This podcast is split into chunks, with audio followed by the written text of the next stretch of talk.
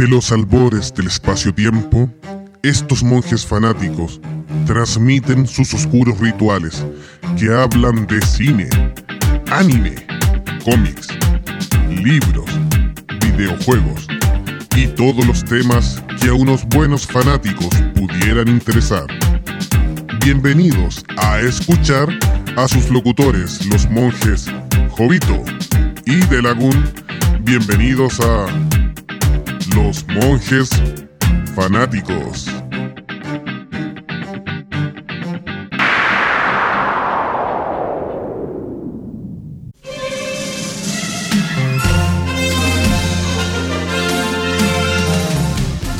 Hola amigos, estamos en un nuevo programa de Monjes Fanáticos. Me acompañan aquí, como todos los domingos, Gaudí, De Lagún y en los controles Machimaro. ¿Cómo están chicos? Súper, súper. Estamos bien, bien, bien. Aquí estamos, estimados, para pensar, es- empezar este programa. Ya me- quedamos truletos con Nación View. Si estaban energéticos los chicos de Nación Geeky View. Oye, disculpen. No, oiga, don Machi, ¿cómo está, estimado? Yo, yo bien, yo no me comporto así. En este programa no. No, en ese nomás. En el, el de allá nomás, sí, pues. Porque si no, me retan. Le dan drogas. Le ponen cositas en el gato late. Sí, Ese, ese es el problema. Ahí me sobornan. ¿De qué vamos a hablar en el capítulo de hoy, amigos míos? Hoy día vamos a hacer un viaje de nuevo a los, a los años 80 y a pedido de algunos fanáticos que nos han seguido, nos dijeron, bueno, ¿y qué pasa con Robotech? Una gran serie de los 80 que fue eh, parte de la niñez de muchos de nosotros y muchos de quienes siguen a Monjes Fanáticos, recuerden www.monjesfanáticos.com y mm, nos dijeron, bueno, ¿cuándo en, en los programas de hobby van a hablar de Robotech? Y llegó el día. Llegó el momento. Y como gran serie, para que al tiro sepan a qué vamos, nos vamos a enfrascar en Robotech. Sabemos que Robotech es- hermana de Macros, pero es la versión norteamericanizada de, de, de la gran Macros. Recuerde que para los fanáticos hay guerra santa con el tema Macros Robotech, porque en estricto rigor, muchos desconocen la Robotech, la que vimos nosotros en los 90, en la televisión, en la, en la parte, en, en las casas, en la televisión abierta, por decirlo así, porque han visto las sagas más nuevas, Macro Frontier eh, y otras que eh, para ellos son las verdaderas macros y que no tienen nada que ver con lo que dicen eh, es esa bodrio de Robotech. Pero para nosotros en realidad es, es todo lo contrario, pues es al revés. Fue- no vamos a entrar en esa guerra Fue santa, ¿ah? comenzar con Robotech para después en los años 90, como llegó esto del anime a todos lugares. Fuimos- ahí nos va volvimos a las bases, claro. Claro, porque fuimos a ver Macros. Bueno, ¿cómo se gesta esto de Robotech? Karl Masek de Estados Unidos sabía que podía traer y adaptar una serie de anime titulada Super Dimensional Fortress Macros, ya que es la gran conocida como Macros, con el añadido de que era una serie que ya estaba lista y que la solamente iba a norteamericanizar su guion y su historia. Tenía un pequeño detalle. Eh, las exigencias de, de cantidad de capítulos para, para las sagas o para las historias de Monito en ese tiempo, para darla en televisión, era un poco más largo. Y con Macros no lograba tener la, la cantidad completa. No, pues de hecho le habían encargado hacer este, este paneo de traer una serie nueva de monitos animados. En ese tiempo, piensen, estamos hablando de la década de los 80, los conocidos eran J. Joe, los Transformers, esos eran como los que estaban pegando más fuerte en aquella época. Y Karl Masek tenía la, la- la obligación de em, pegar con un- algo nuevo. Y en eso se le ocurrió mirar al Japón, ver las series que ya en Japón eran todo grito y, eran muy famosas, pero que en el resto del mundo no se conocían. Entonces ahí hablamos de que se fijó en esta, en esta serie macros. Eh, incluso incluso la cantidad de capítulos que tenía era casi la mitad de lo que le estaban exigiendo como mínimo. Era lo que le estaban pidiendo, Claro. que era el, re- que el reto de treinta y tantos capítulos 36 capítulos. y le estaban pidiendo 65 como mínimo. Claro, lo que pasa es que ese era un tema netamente de, eh, de, de la parte de la televisión de Estados Unidos. Para, eh, y esto simplemente eh, tiene que ver con rellenar los espacios de la, la primera parte de- del el primer trimestre de- de- del año. O sea, tenían que empezar más o menos en, en febrero y terminar por ahí por mayo, junio. Entonces, por eso tenían que ser de alrededor de 60 capítulos como mínimo. ¿Y cómo solucionó esto entonces? Bueno, con la misma productora que tenía Macros, tomó dos series más independientes, eh, la cual fue eh, Super Dimensional Calvary Southern Cross y Genesis Climber Mospeada, que se juntaban solamente con el- la primera, en, tenían como punto en común estos robots transformables, ¿ya? Que eran muy similares los Baritech, no iguales incluso. En, en la saga Robotech le da cierta explicación a los cambios de tecnología o, o a distintas pruebas que, que tienen, pero las naves solo tenían la, la gracia de que se transformaban en, en, en un robot, digamos. Claro, ese era como lo- el parangón, la, similitud. Pero en realidad las tres historias son totalmente diferentes. Y eso es lo que años después, digámoslo ahora, es lo que genera el gran conflicto. O sea, nosotros no lo sabíamos. Y cuando vimos esta serie, para nosotros, oh, fantástico, una serie con tres generaciones diferentes que contaban esa historia de lo que pasaba en la primera guerra, devastación y así sucesivamente. Sí, tiene una gran gracia. Eh, punto uno nos metió bastante el concepto de anime porque em, Robotech, a, pesar de que habían algunas eh, historias o dibujos animados o monitos, como le, le gusta decir a la gente de esa época, que estaban hechos por orientales, estaban hechos en forma occidentalizada. En cambio, eh, Robotech eh, tomaba la, serie tal como la, la hicieron para Japón. Entonces, era una serie oriental. Y lo que hizo Karmasek, que también es, dentro de todo tiene su gracia, es darle un contexto único y una historia general. Y nace finalmente Robotech. Por eso nos queremos alejar un poco, sin menospreciar a Macros, que es una grandísima serie también, y que es la que ha llevado también más continuaciones. Macros Zero, eh, Macros Seven, Macros Frontier, como nombraba Delagun recién. Entonces nos queremos alejar y no vamos a entrar en el conflicto de cuál es mejor o qué historia sigue, sino que nos vamos a enfrascar en lo que nos compete, que es Robotech mismo. Y en la primera generación. Exactamente, y con la productora Harmony Gold, esa que aparecía siempre en el comienzo de Robotech, eh, fue la encargada de llevar con Karmasek eh, al público de Estados Unidos esta serie. ¿Cómo partimos entonces con el hilo argumental de Robotech? También llamada la primera generación o la saga Macros. La saga Macros, sí. Bueno, la saga Macros en ese sentido eh, basa la historia en lo que es la protocultura.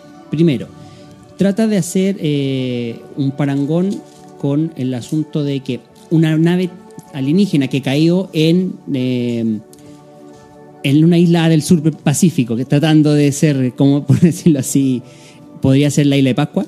No sé. Exacto. Es la que más calza con la descripción, es una isla O sea, solitaria en el Pacífico. sí. Algunos decían que era Hawái, pero Hawái es un archipiélago, un conjunto de islas. Con- claro. Una no- sola no isla calza. o la isla de Macros que nombra, la más cercana podría ser... eh, Claro, el, nom- el nombre de la isla precisamente es Macros, por eso también el, el que se llama Macros Saga, o sea, tiene que ver con eso. Y en este caso, esta nave que cae en, en esa isla trae consigo lo que es toda la protocultura, que es- va a ser el centro de, finalmente de las tres series. Y eh, el, descubrimiento de, de esta nave eh, hace que eh, un mundo que estaba conmocionado por una guerra civil masiva se detenga y, y- y descubran, oye, hay civilizaciones fuera aparte de nosotros. Entonces, pescan estas naves, la restauran, tardan 10 años en restaurarla y de los avances científicos que se obtienen son estas naves eh, de guerra capaces de transformarse. Los Baritech, sí. Los famosos Baritech. Eh, como dato anecdótico, los monjes estaban recién saliendo del colegio, se supone, cuando cayó la nave al planeta Tierra. Esto fue en el año 1999. No no, no tire el cosas. carnet encima. pues, No o le sea, interesan a nadie, amigo. Eso es un dato muy bueno. No, no, no le interesa a nadie. Bueno, la nave que cae es el SDF-1 o Super Dimensional Fortress 1. que es el nombre de la primera saga en Japón, en ese sentido. Y bueno, lo que decíamos, ahí donde esta protocultura, que es una poderosa bioenergía eh, superior a la energía nuclear, capaz de alimentar civilizaciones completas, se convierte en el centro de la historia de esta primera saga. ¿Por qué? Porque en el viaje inaugural de esta fortaleza restaurada, el SDF-1, aparece una civilización llamada los Centraedi. Centraedi, sí. o los Centraidi también, después claro. en las traducciones. Claro, no. Y la gracia de esta, de, de esta civilización, que es una eh, eh, civilización, valga la redundancia, eh, basada solamente en la cultura de la guerra, hecha para pelear. Y lo que buscan es rescatar esta nave que cayó en la Tierra porque traería los últimos restos de la protocultura, que ya dijimos que era como el, el tema central de la saga. Así que, Sí, también siguiendo un poco los detalles técnicos, eh, la música la trabajan eh, Ulpio Minucci y Arlon Hover y le dan uniformidad a la saga en, la- en las distintas etapas. Recuerden que nos vamos a entrar en la, en la primera saga eh, para darle un poco más de armonía porque eh, tiene la segunda generación, tiene tambores y marchas mucho más fuertes, entonces las suaviza y las mezcla un poco con, con la trama general de la música.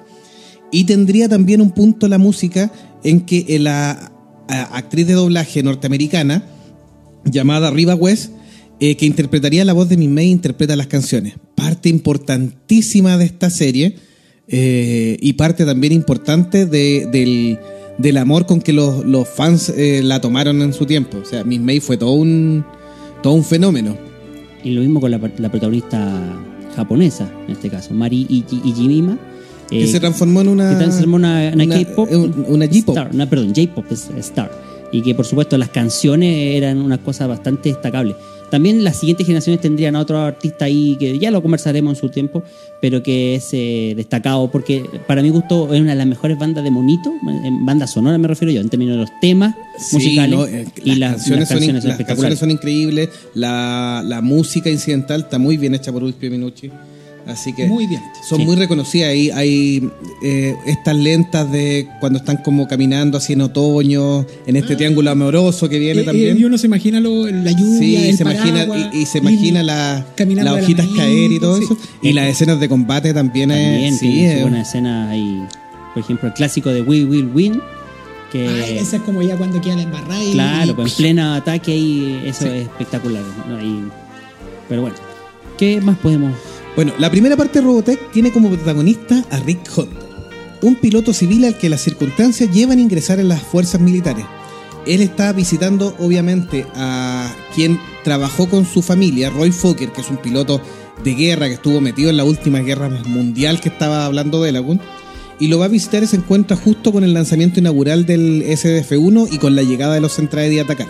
Entonces, finalmente, por circunstancias un poco eh, chistosas, termina dentro de uno de estos varités y como era un muy buen piloto dentro de todo, un tipo joven, logra manejar la, la nave y hacer frente en la pelea dentro de sus pocos conocimientos de guerra.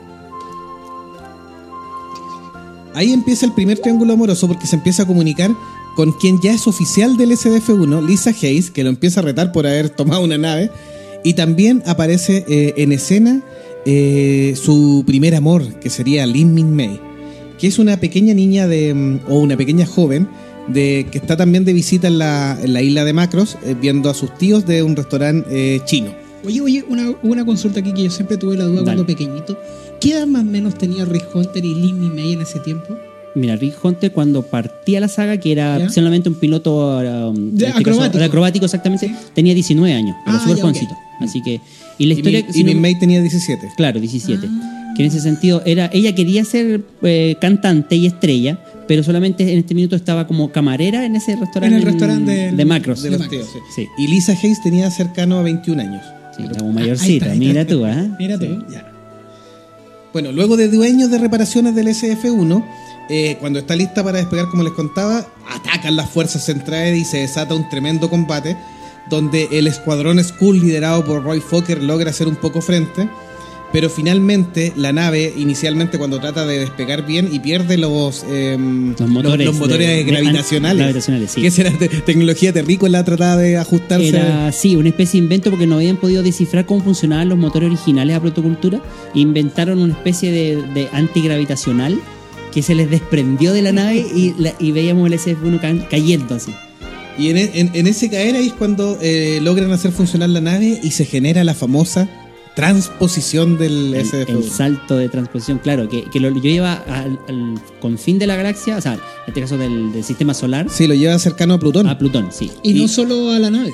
Se Claro. lleva a la isla. La energía que desata eh, roba, eh, roba casi toda la ciudad de Macros. Sí. Eh, roba agua incluso y que queda en el todo, espacio. sí. sí, todo- saca toda una atajada del. Y de muchos pilotos que estaban precisamente sobrevolando la zona y todo, quedan ahí a, a merced flotando en este en esta como burbuja que, que- se tra- teletransportó junto con el SDF-1. Sí, y ahí bueno, empiezan a rescatar a los sobrevivientes de la ciudad de Macros, eh, que estaban también en los refugios, eh, los ingresan a la nave y empiezan a reconstruir dentro de la nave la nueva ciudad de Nueva- Macros. Nueva Macros, sí, ese es el sentido. Y en ese sentido, como saben que igual iba a tardar unos meses en llegar a la Tierra, porque al final esto se volvió una especie de Battlestar Galáctica. en ese Claro, aspecto. tienen que volver a la Tienen Tierra. que volver a la Tierra. No saben cómo echar a andar de nuevo el, el generador este de- de- para hacer el salto de transposición. Y por ende no les queda otra que usar el motor normal, intentar volver a la Tierra. Eh, y sin embargo saben que, o sea, pe- pierden contacto también con ella, hasta el- en el sentido de que no saben qué pasó con el resto de los invasores. Exacto. que también hay un tema ahí de por medio. Y ellos, eh, como dices tú, pues reconstruyen la ciudad y se encargan de volver al, al planeta Tierra. Sí, y en el intertanto tienen que volver a enfrentarse a los Centraedi que los empiezan a acosar. La nave van descubriendo cómo hacerla manejar. Los habitantes retoman un poco la normalidad, pero muchos de los jóvenes se enlistan al ejército de defensa y del SF-1. Uno de ellos es obviamente Rick Hunter, que será nuestro protagonista, en que mezcla su, su preparación para la guerra, el conocer la guerra. Esta, esta es una serie igual bien trágica, nos muestra la guerra en forma cruda, no es Sí. no nos disfraza o no les disfraza a los niños la, la guerra como, como un... Incluso como en los J. Joe que estaba nombrando Delagun, donde la guerra es un poquito un juego heroico, O sea, pero es, es un juego un co- poco infantilizado, sí. Claro, o sea, el G.I. Joe, el héroe, es el, el típico que le resulta todo. Es como un Chuck Norris, pero en monito animado, donde le sale todo, donde el- siempre el bueno va a ganar. En cambio, eh, acá trata de hacer una cosa más eh, realista en ese sentido. Sí, y muestra pérdidas de gente, y, eh, mueren algunos, muestra gente llorando por su pérdida de pariente y todo. Uno de los héroes que termina muriendo a- en la mitad de la, de la saga, por decirlo así, es Roy Fokker, precisamente el mejor amigo de, de Rick Hunter en la historia. Entonces, Claro, muere y muere eh, a lo largo de daño hecho por el por, Por el combate. combate, sí, o sea, él en el combate le llegan muchos disparos y mm, finalmente desarrolla como un, un- un derrame interno que, que lo lleva a morir en casa de su novia.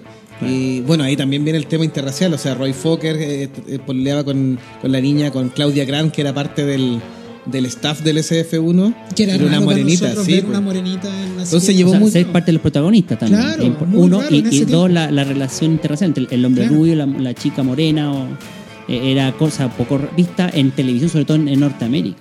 Claro. Así que hay muchos que llegamos de- del colegio a ver Robotech, así que... O sea, en lo O personal. los, o los fines de semana en la mañana. No, yo Claro. corría. No, era espectacular. Aparte, que, ir a ver. aparte, voy a contar una anécdota personal. Después de las noticias daban las comedias brasileñas. En esa época de los 90 era la comedia brasileña, entonces lo que estaba en boga. Y uno se enganchaba con las comedias brasileñas porque sabías tú que después de terminar hacia las 3 y media, daban Robotech. Sí. Ese era como el preámbulo. Entonces te enganchabas con la comedia y empezabas a verla y la seguías también. Pero sabías que después de eso venía tu capítulo de Robotech ahí infaltable Que era tu propia comedia. que era mi propia comedia de la época, y que además tenían plus, que yo siempre lo, lo- lo destaqué porque la televisión aquí en Chile se caracterizaba porque daban series y daban cualquier cosa.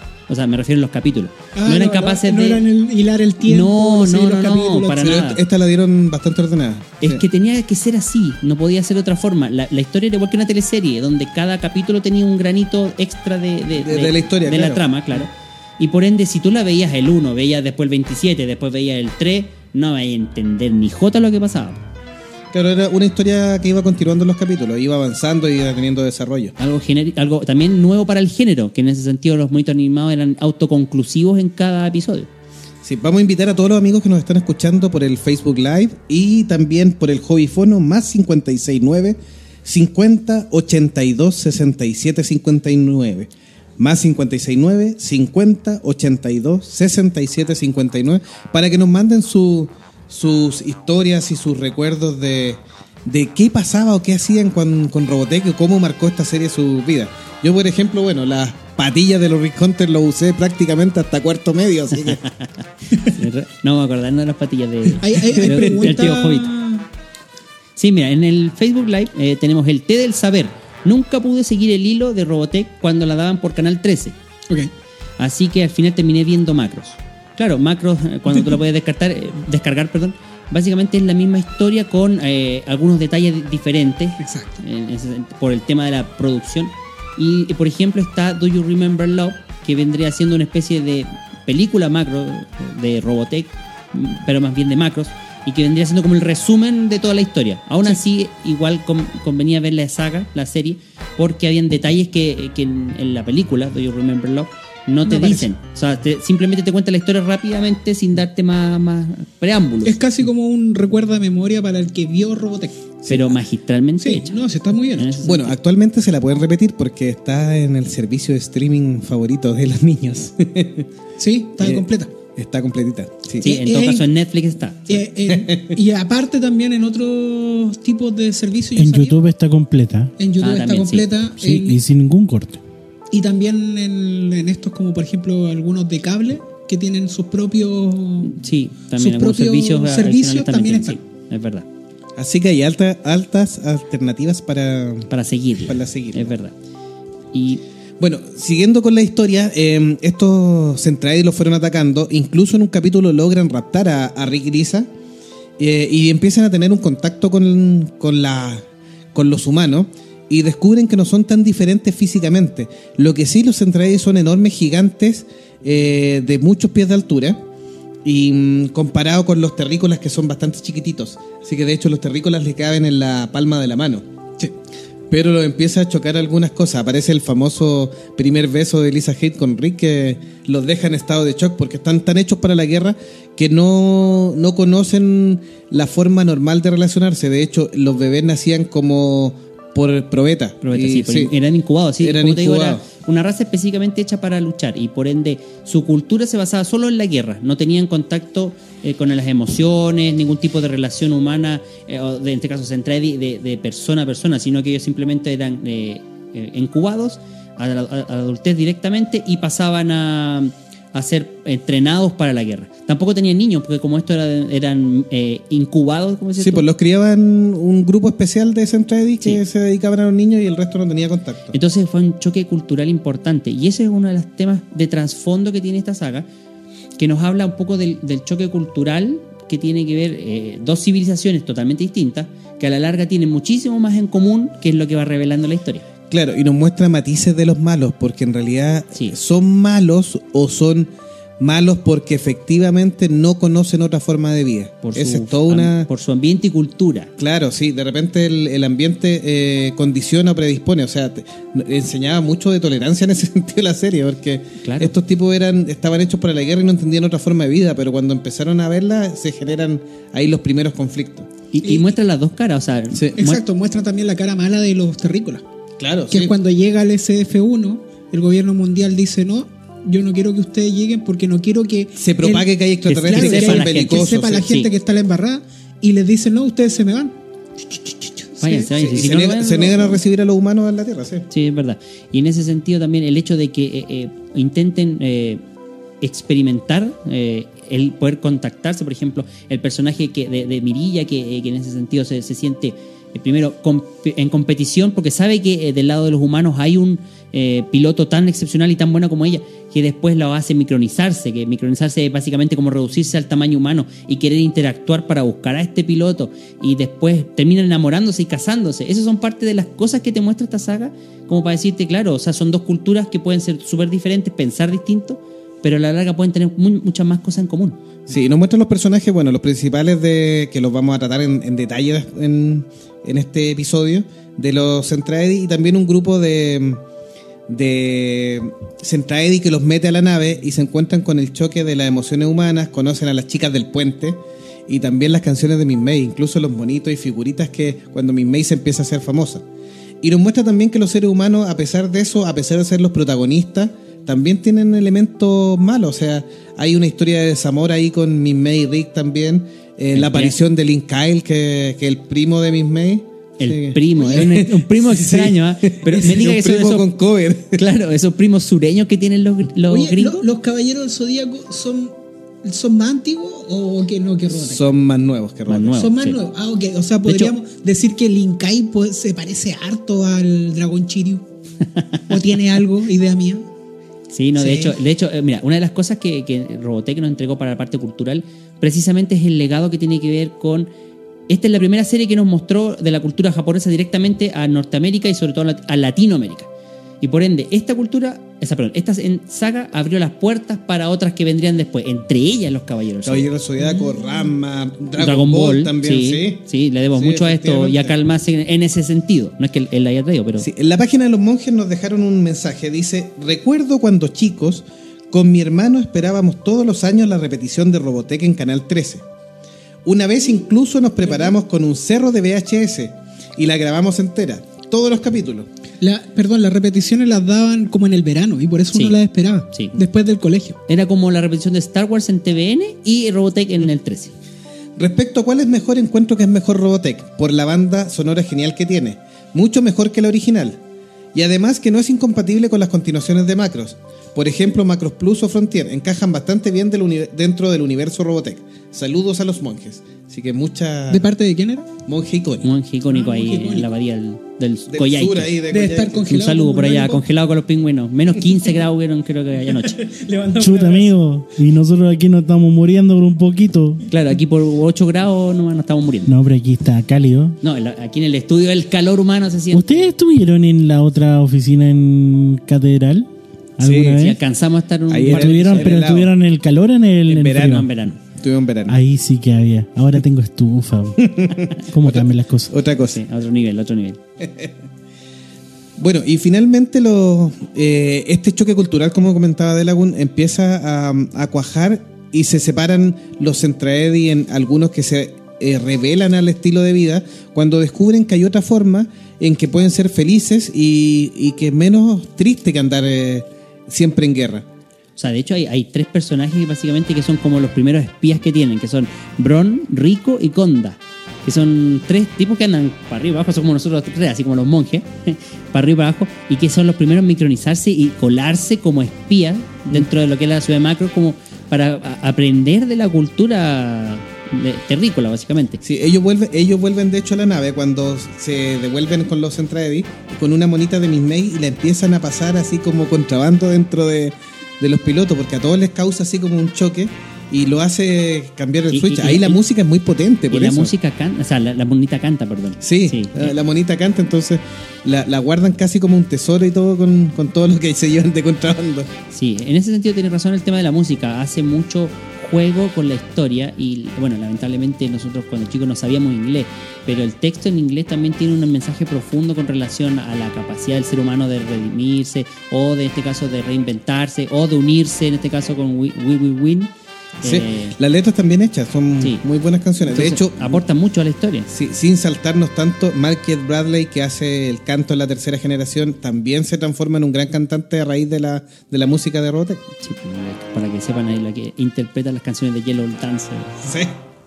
Así que bueno, y ahí entonces hay un grupo que se revela y finalmente eh, el ejército Centraedi con sus 5 millones de tropas decide hacer un ataque frontal liderados por Chiron y Ansonia, que son...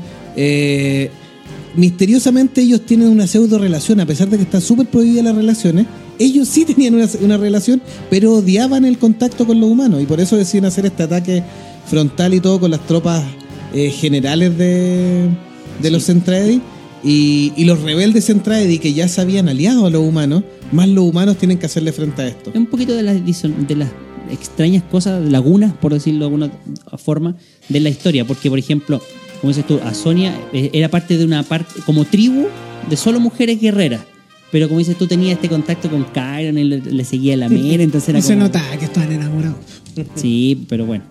Así bueno, que- después, después de esto eh, queda la destrucción total de, de la Tierra casi.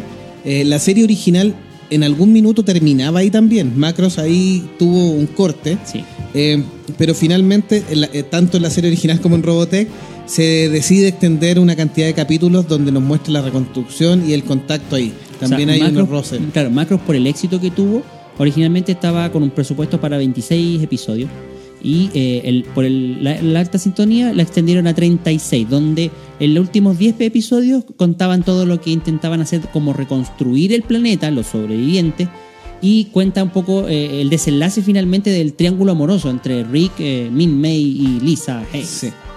Que al final, cuentas, todos sabemos con quién se queda Rick Hunter después de tantas idas y venidas y, y rompe corazones Sí, por ahí. Por supuesto, elige la- el amor maduro y Maduro y seguro de- de, de Lisa. y condicional, incondicional. Era mi favorito. Yo tengo también, que sí. sí. Yo prefería. Mi May me gustaba la que cantara, pero yo siempre preferí que se quedara con, con Lisa. Sí. Yo también.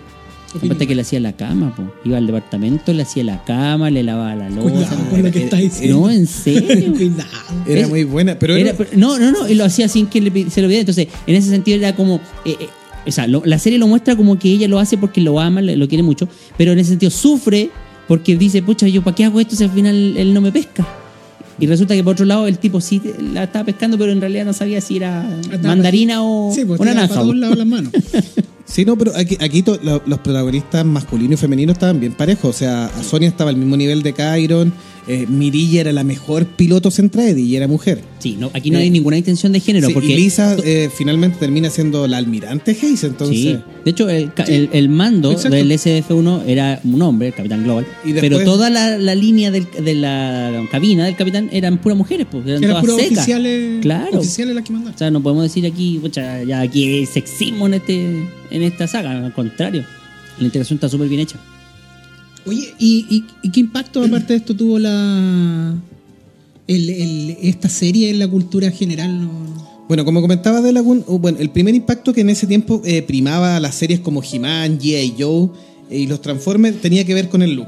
Como comentábamos, muchas series, incluso algunas se animaban en, en Oriente, pero eran hechas según requisitos para público occidental. Claro. Por ejemplo, En los Transformers eran sí, así. En este caso estaba hecha para público eh, oriental, entonces, eh, a pesar de que los monitos eh, no son tan achinaditos, eh, venía todo este tema del, del anime con los ojos más grandes, grupos interculturales también. O sea, Henry Global se suponía que tenía un pasado medio ruso. eh, que los norteamericanos no lo, no lo tratan mucho porque obviamente No, todavía, no. Ah, ya, todavía había, pero Macros, eh, eh, en Macros Macros, Henry Global tiene ascendencia rusa eh, y vienen de distintos países los, los El miembros. nivel de detalle en los dibujos también, algo que, que comparado con las series que ya habíamos mencionado recién, eh, destaca muchísimo. O sea, aviones súper detallados con controles, con botoncitos, la- la- las pantallas que funcionan. Era mucho nivel de detalle para un dibujo animado. Sí, Entonces lo- era sí, lo- también algo que destacaba E- e como, como animación. E incluso con, con- con la gente que a mí me pasó como el compañero de Monje Icónico que grababa la serie. Yo encontré, había una escena, por ejemplo, en la primera cuando Rick Hunter choca contra el edificio. Había una escena pintada como de los Pac-Man, como una pintura. Ah, ya, ya. Y esa pintura, si ustedes buscan esa escena, el Pac-Man eh, le va cambiando la cara mientras pasa la escena, así como, oh, me están chocando. Cambia esa cuestión y son como detallitos. en los dibujos sí. hay muchos detalles en robots que están Sí. que aparecen. La animación de los personajes también. Eso hizo que nosotros, que no sabíamos de lo que era el anime japonés, o los que se volvieron fanáticos finalmente de, de ese género de, de animación, eh, terminan como queriendo más. O sea, ya saben ya que no, no existe solamente el Transformer, que era un auto así rojo, azul y, y punto. Y, y Hay cuentan, más. Claro, y cuentan una historia también. O sea, cuentan una saga, ¿no? Son estas series que cada Sí. capítulo es una historia, Sí, eh, etcétera. que lo- eh, era lo acostumbrado para, para, Claro. eh, monitos infantiles, que era contar que un episodio tuviera una pura historia. Claro, y el- que el- fuera generalmente, independiente. generalmente era, por ejemplo, la, la Mujer Maravilla, por ejemplo, del año 60. Eh, tenía un episodio autoconclusivo, o sea, simplemente, oh, había un villano, lo tenía que atacar, encerrar, lo que fuese, y ahí termina. Y a la siguiente era otro Sí. villano que tenía que ver. Pero en cambio aquí no, aquí es toda una, una teleserie, como bien decías tú, Jovito, donde teníamos que seguir paso a paso la evolución de la historia, qué pasaba con la guerra, la evolución del trío, del triángulo este que tenían eh, los protagonistas, de las historias paralelas que se iban generando, como por ejemplo estos Centraedi, los- el grupo de, de, de Kyron, Sonia, la otra historia amorosa. las otras historias amorosas también que había entre medio, sí. Sí, pues, de hecho, de hecho hay un hay un crecimiento de los personajes. Los personajes no son planos. Eh, De hecho, va, va pasando el tiempo. Rick se va haciendo mayor también. Va sufriendo con la guerra. Es herido en, en un combate también. Nada grave, pero herido en un combate y va madurando. Va viendo lo cruel. Él era un joven muy alegre que se dedicaba a la acrobacia en, en un avión. Y se encuentra con estos Baritech que se transformaban en tres niveles. Era nave, guardián y Battleoid, que era el, robot eh, ya parado, que es el que sale en la presentación. Y va viendo todo, va todo este tema. O sea, por la- un lado la tiene, guerra, lo que y tiene, la- tiene el amor juvenil de Miss May, pero también empieza a encontrar el amor maduro con Lisa Hayes eh, en un mundo mucho más de, de guerra. Entonces los personajes van madurando. Aparte también muestran Y- esto de la, de hay la un muerte. Hay un crecimiento, da- hay un tema de la muerte también. O sea, Roy Fokker muere y, y para muchos es como chuta. Un mataron héroe. a un protagonista. Claro. Mataron a uno de los bacanes de la serie.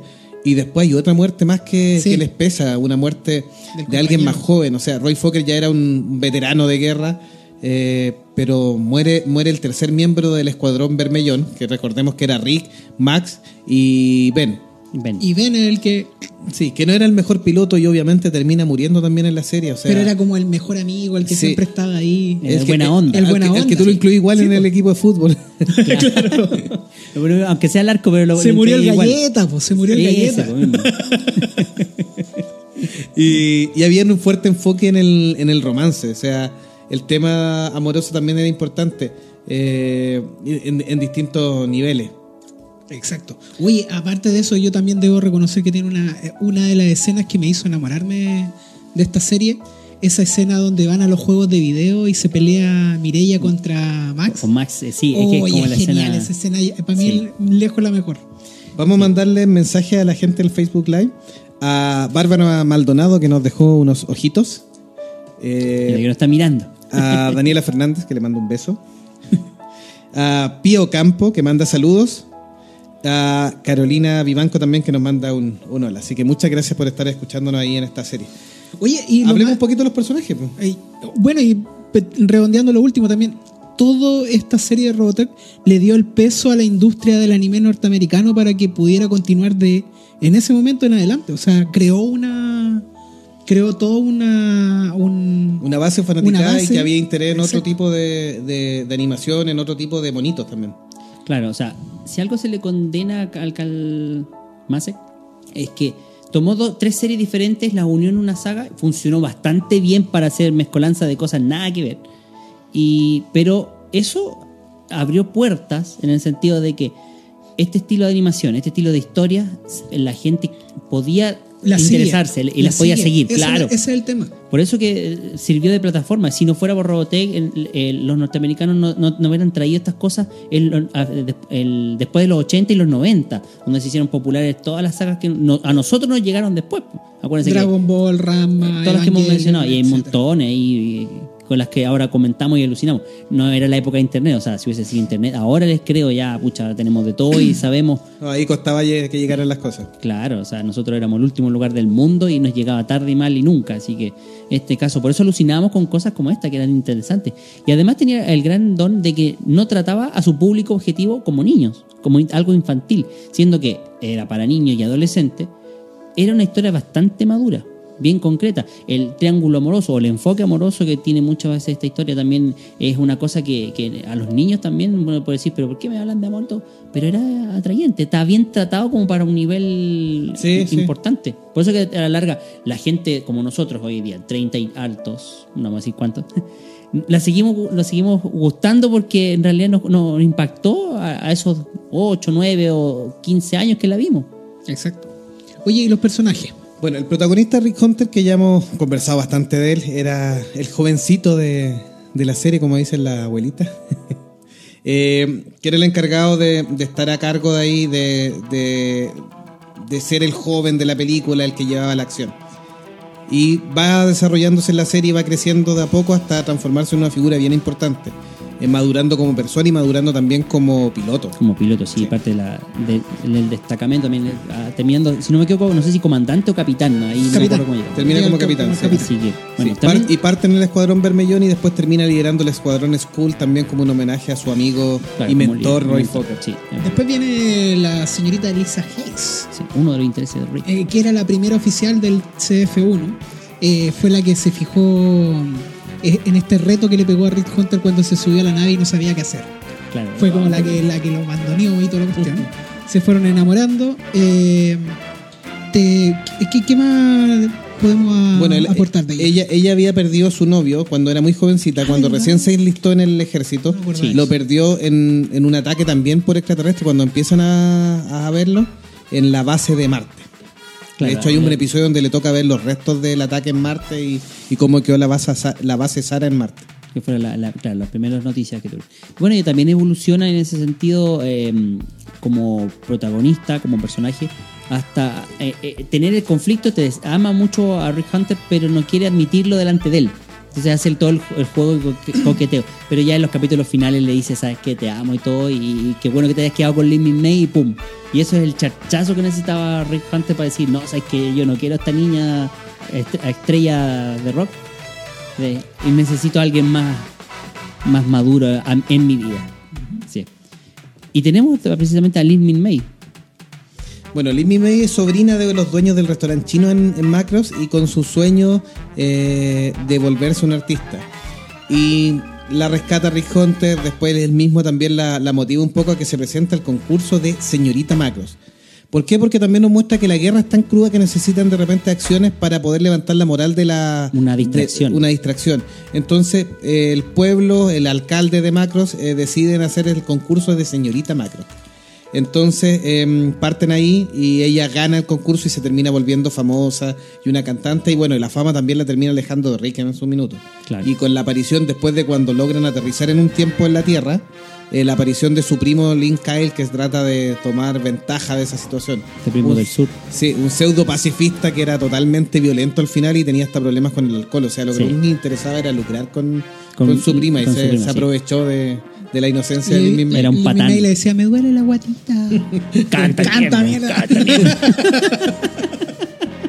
Es más o menos la idea. Esa era la historia. El que no sabía de Robotech ahora se- sabe Ahora entiende de qué se trata esa parte de la historia, sí. Bueno, tenemos a Max Sterling también, que es otro protagonista que, eh, en este caso, un piloto avesado que se destaca por sus habilidades y que el propio Rick Hunter dice que es el mejor, mejor piloto que piloto sí. incluso. que- Pero que siempre tiene. está bajo las órdenes de Rick. Sí, por un tema de experiencia, también de edad, algo así. Sí, Y- en, la, en la- en la serie de Robotech es el padre de Dana, de- que tiene que ver con la protagonista de la segunda generación, cuando nos vaya a tocar. Y después también de Maya, que aparece en, en Robotech Los Centinelas. La- eh, no, la sombra- En, en la Shadow sombra oscura, Chronicles. Shadow Chronicles. Shadow Bueno, Chronicles, es recordar que tiene a los hijos cuando se casa con Mireya. sí, con Mirilla Parino, con Mirilla. Claro. Sí. Y eh, en Macros es mucho más importante porque es papá de siete hijas. Ah, Eh, y una de ellas es la protagonista de Macros 7. Ah, Buen, pi- buen Sí, piloto su y, y super padre. Sí, así que no vamos a entrar en más detalle, pero en Pero Macros. está claro, pues donde pone el ojo. Eh, eh, eh, en Macro, Max y, y Mirilla son importantes en ese, en ese universo. Bueno, Mirilla. Tienen que, repro- tienen que repro- repoblar también, o sea. Sí, pues. Mirilla Parina era considerada, la señora de Max, es la considerada la mejor piloto de las fuerzas Centra I. Nuevamente esto de la equidad, de, de, de que en los Centra I el mejor piloto de ellos es mujer, a ellos les da lo mismo. Nos enseñó eso. Y, y ella pasa por todo este conflicto de tratar de buscar a ese piloto que lo venció en una pelea. Sí, lo, mic- se microniza y trata de matarlo. Se microniza y trata de matarlo y se, después se da cuenta que se enamora y después Tiene mucho termina- más en común, ese es el tema. Más encima Max termina ganándole en todos lados porque le termina ganando hasta en el videojuego. Claro, le gana el videojuego, después ella intenta matarlo y le reduce, le gana el pie y ahí desesperada ya se manda a cambiar. Sí, pues.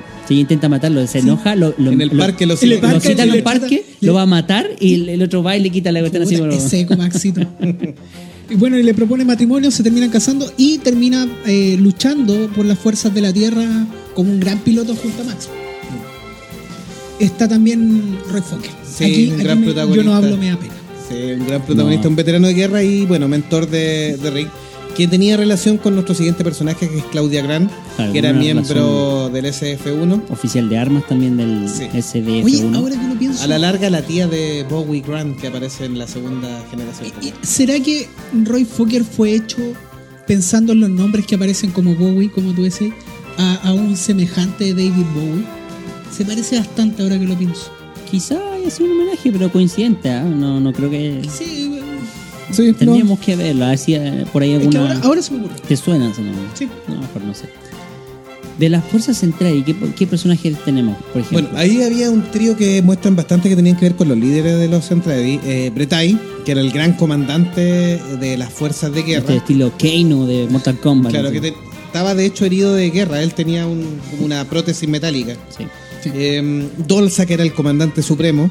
Que- Este como viejito que sí, le da el. que tenía la, como la... Medio cabezón y pelado. Sí, medio cabezón y pelado, que tenía la, como la, el cuello levantado ahí. y- y algunos Tipo dijeron- ministro del interior o. Nos llegaron mensajes que decía y vos. Sí. Y luego, luego había un, un otro personaje llamado Exedor, que era el ministro de Relaciones Exteriores de los Centraedi. Y mm, Exedor em, tenía una característica, tenía el don de la palabra y el tema diplomático era muy fuerte. ¿Por qué? Porque él físicamente había salido eh, afectado, no era un gran guerrero como el resto de los Centraedi, entonces tuvo que ocupar otras virtudes para poder desarrollarse. Logra buenos puestos. Eh, Exedor, pero es un poco un poquito deforme y más chico que el resto de los Centraedi. Hoy tengo dos mensajes que nos llegaron al hobbyfono. Uno de nuestro amigo Fernando Lacastro, que vive en la isla de Chiloé. Han sido días complicados para mí. Murió uno de mis mejores amigos y justo están hablando de una serie que para nosotros fue importante. Le mando muchos saludos y espero que siga disfrutando donde quiera que esté. Un, Un abrazo saludo y un, abrazo. a tu amigo. Sí, Esperamos que este recuerdo te, te acuerde de tu amigo y, y las Sí. cosas buenas siempre es bueno recordarlas. Así Y acá hay una pregunta. Hola, tengo que ver. Mira, nunca he visto Robotech, pero la verdad, o Macros, pero quiero preguntar si veo desde Macros o veo Robotech primero para entender la serie. Mira, si eres crítico o fanático del anime, a mi parecer deberías ver Macros y saltarte Robotech. Por- netamente por un tema de, origen. Nada más que por eso. Pero si te gusta o, no eres tan fanático y prefieres ver la historia como quedó, porque igual tiene un par de agujeros, algunas cosas, pero es bastante coherente a mi, a mi parecer, la saga Robotech completa, las tres generaciones, tiene mucho sentido y me atrevo a decirla que sería mejor verla. Pero te vas a encontrar con esta dis- discrepancia que, que- de qué es lo que es macro, qué es lo que se trata. Así que yo te recomiendo ver macros. Yo que vea las dos. Yo, Pero- que, pero yo, sí, yo con voy el- a hacer el contrario. Yo que vea Robotech primero. Yo No, que creo vea que, la- que las que dos. vea las dos. Sí, pero con Sí, altura de mira, lógico, lógico, por eso te lo Robotech, digo, no buenas. es Macros y Macros no es Robotech. No. Son primas hermanas muy cercanas, pero son cosas distintas. Es que como A- lo es, así como- la vais a disfrutar mucho Como decía. Delagon, Macros, es- si, es, si uno es purista y uno sabe de anime, ve Macros porque rellena todos los espacios y luego dices, ah, fue una muy buena adaptación Robotech. En cambio, Robotech cuenta muy bien la historia, es fácil, es digerible Sí. y los espacios los puedes rellenar viendo Macros. Viendo macros. A mí me pasó eso. Sí, sí, es una forma muy bonita de interpretarlo. Sí. Sí, de- y dentro de los personajes humanos, los dos siguientes, eh, tenemos a Henry Global, el gran capitán del SF-1, que actúa como una especie de padre verdadero de Lisa Hayes también, le da consejos mucho más que, que su papá, que era miembro del ejército de la Tierra Unida y que es, es uno de los que no deja entrar a la, a- al SF-1 de nuevo a la Tierra.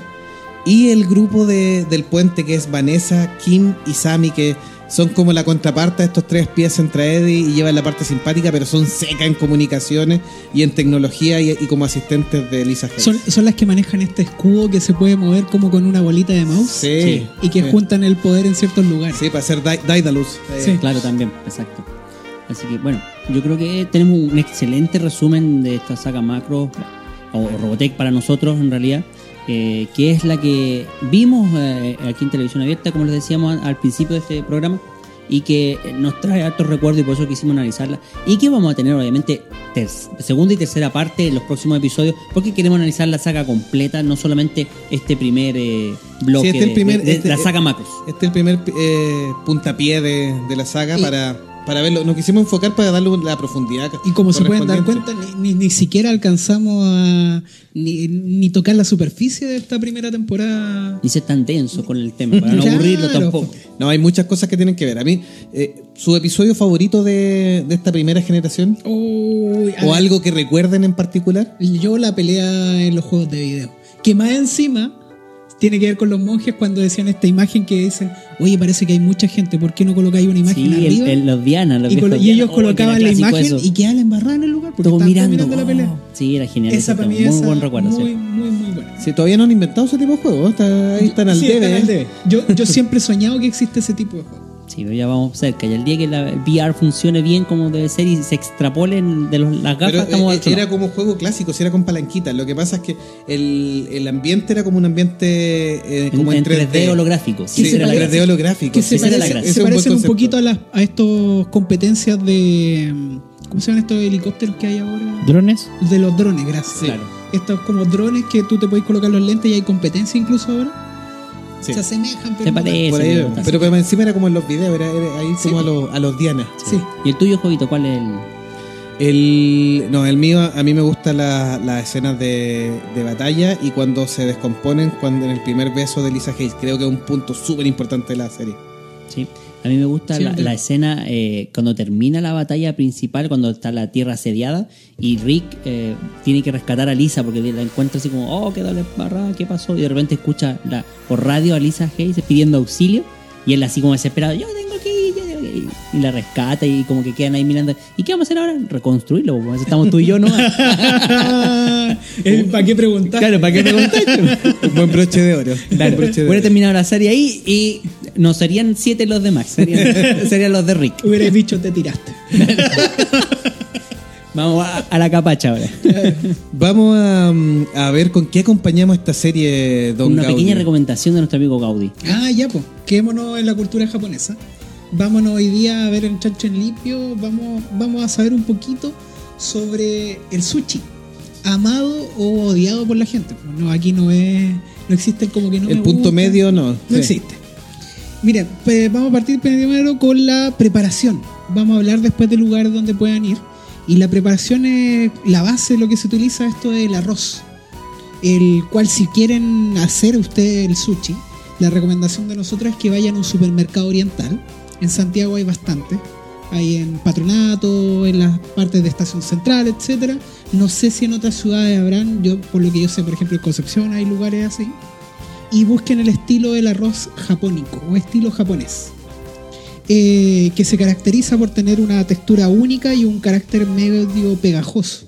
Esa es la gracia de este arroz. Si van a un supermercado normal, eh, tienen que elegir un arroz de grano corto y redondo, ojalá grado 1 o de primera selección. Y el primer paso, y muy importante, es lavar el arroz, de modo que se elimina el almidón. Y esta operación debe por lo menos repetirse cuatro veces. Esto yo no lo sabía cuando lo hice por primera vez. Cuando ustedes lavan el arroz, sacan el almidón, queda esta masa y esto se deja reposar por lo menos una hora y luego de eso después se cose. ¿Y por qué? ¿Te- ¿Sabías por qué o no? Esto es para liberar el- el- el- los carbohidratos que tiene el arroz en su lugar, los libera y permite que la masa del arroz quede con esta consistencia como pegajosa del sushi para que después tú puedas armar el sushi. Armar el rol sin que se te desarme. Claro. Eso, ya. Esa, esa es la idea de, de hacer esto. Otro ingrediente primordial también es el vinagre. Y aquí es porque dicen, ¿por qué vinagre? O sea, el que come sushi no ve, no pide, oiga, pásame el aceite de oliva y pásame el aceite de... No, se hace, se hace la preparación del arroz. Exacto, pues los japoneses utilizaban el arroz para guardar el pescado que ellos sacaban del mar. En cons- para conserva, una cosa así. No, no, tú guardabas el pescado, sacabas el pescado y lo guardabas en arroz para que Ah, se ya. conservara. Claro, Después se porque dieron- retiene la humedad también, ¿no? Exacto, por la humedad, para evitar que crecieran bacterias, etc.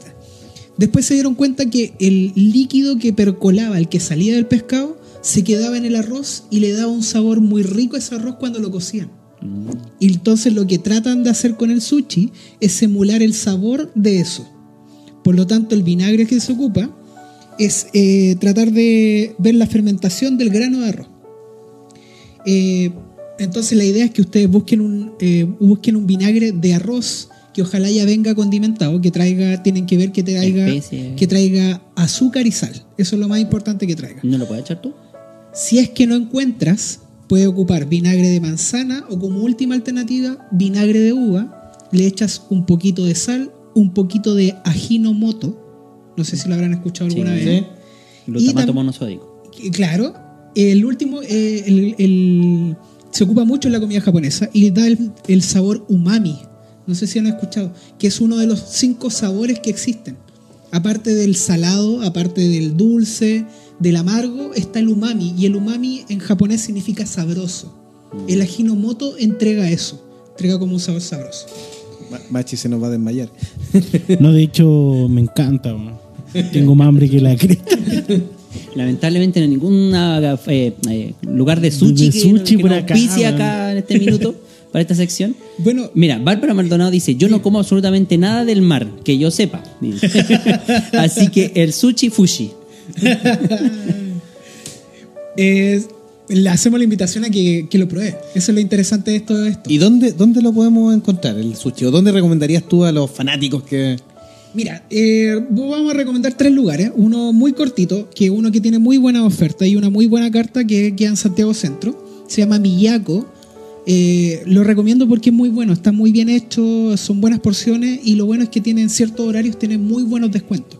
Entonces, para que recuerden, es moneda 856. Esto es entre más o menos entre San Antonio y Bandera. Sí, de hecho he ido. Eh, ven, Miyako es un muy buen lugar. Muy buen lugar. El otro lugar que sí les voy a recomendar muy fuertemente es que quien quiera probar el real sushi, porque el sushi, el rol es una forma americanizada del sushi japonés, del sashimi o del nigiri. El nigiri son estas bolitas, si lo han visto alguna vez, de arroz que asemejan un arroz y se le coloca el pescadito, las cosas encima. Encimita. Ese es, ese es el verdadero sushi. El rol se inventó porque es más fácil de vender, más fácil de, de comer para el norteamericano. Pero no es- no es el japonés rol, como tal. El No, rol no ahí, es japonés. ahí apareció el pepino, el queso crema, la palta. Exacto. El- el- Hasta con pollo lo hacen ahora. Pero si quieren ir a comer rol de ese tipo o probar los verdaderos rol eh, estilo japonés, nuestra recomendación es que vayan al restaurante Japón. que es el primer restaurante japonés que se colocó en Chile y que empezó en el año 1978, abierto lo bueno de lunes a sábado en muy buen horario, donde el ambiente es súper natural, es súper relajado, tiene alfombras de bambú, estos tatami, y tiene tatami incluso eh, calefaccionado. Por lo tanto, ustedes le invitan a sacarse los zapatos, por favor vayan con buenos calcetines. Eh, Sin papas. Claro, sin papitas. Lavadito, por favor. Y no se van a morir de frío porque el suelo está calentito. Ah, qué rico con el tatami, sí. Y por lo tanto, eh, tienen mesas, eh, eh, está ubicado esto, les recomiendo esto, está en Barón Pierre de Coubertin, eh, número 39. Esto está eh, paralelo a Vicuña Maquena, como unas dos o tres cuadras de en la Plaza Italia. Ya, y, mi, ¿Qué es y mi pregunta de ignorancia: ¿con soya o sin soya? El verdadero sushi, eh, a usted le preguntan qué tipo de salsa quiere ocupar. Claro, y como varias, existen varias, ¿no? distintos tipos de salsa, el sushi debería solo pintarse y no embetunarse como nosotros lo hacemos. No se tira dentro del. No se del tira dentro de la- Motacho. Todo tipo, que nade, que flote y después. No, ¡pum! y es una pinta, no es Y, un- y claro, y es sí. una pinta. Y incluso No lo sumerges los chefs japoneses cuando lo hacen tienen un pincel para cada salsa y solo lo pintan por encima. Ya. Y también la diferencia, por ejemplo, el, el este el ¿cómo se me olvidó el- lo que ocupamos el jengibre? Ah, ok. El jengibre no se ocupa para comer con el sushi. Se supone que el jengibre te limpia el paladar entre los sabores de pescado o de mariscos que tú vas Mm, comiendo. Es, es como el vasito de agua para comer eh, helados así entre O medio. para tomar vino, sí. O para tomar vino también, que sirve para, para Se supone que el el jengibre paladar. debe cumplir esa función. O el wasabi, esta raíz eh, picante, que la gracia que tiene el jengibre es que tiene muchos componentes a nivel de nariz, por lo tanto te pica más a nivel de nariz que a nivel, que a nivel de la sí. lengua. Y la gracia de esto es que ellos también lo, eh, lo revuelven con la salsa, no lo echan encima como nosotros. Ah. Y el último lugar de recomendación para que vayan es el considerado el mejor restaurante de sushi en este momento en Santiago. Es el Naoki, que está ubicado en la comuna de Vitacura, en Avenida Vitacura 3875. Para Es allá un- mandamos la boleta. Ya, me, me- me apuné. es un lugar muy pequeñito donde las recomendaciones que tienen que reservar sí o sí. O sea, si van así no van a encontrar nada. El espacio es súper sobrio, es bien delicado, te, te invita como a tener una conversación. Y se sientan, se pueden sentar o en la barra o se pueden sentar en mesa donde Marcos Baeza, que es el dueño y chef del lugar, eh, trabaja preparaciones que aparte de ser sabrosas, usa productos de muy buena calidad y aparte los montajes que hacen son muy atractivos. Entonces, mi recomendación, si una persona, por ejemplo, como la señorita que nos estaba preguntando que no comía sushi, que pruebe alguna vez ir a un lugar así, a ver si realmente le llama la atención, si quiere probarlo, porque el sushi realmente uno lo va conociendo y es un sabor que se, que se adquiere. Adquiere, sí, es verdad. Eso es Yo verdad. reconozco que a mí no me gustaban y gracias a, a mi mujer eh, he ido adquiriendo gusto por algunos sushi. ¿eh?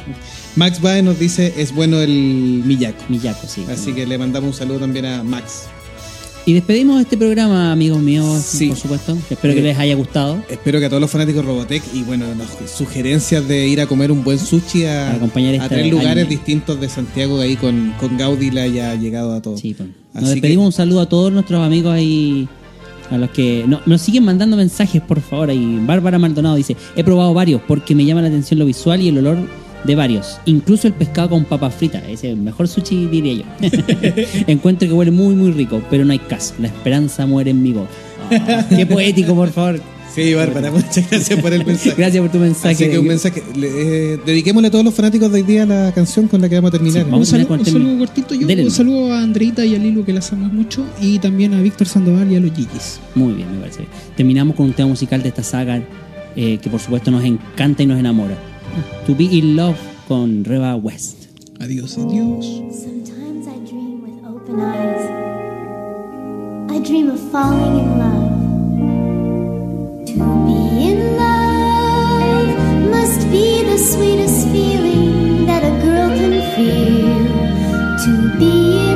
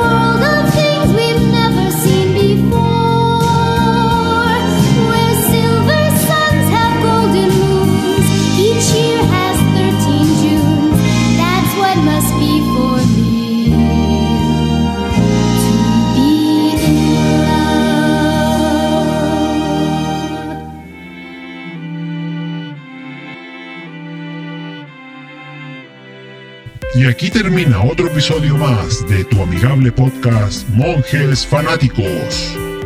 En el próximo episodio hablaremos de otro tema de interés para ti. Y recuerda que somos fuente de información sobre tus películas, series o personajes favoritos. Y que este programa está hecho por fanáticos igual que tú. Gracias por compartir este podcast y nos oímos en un próximo episodio. Hasta pronto.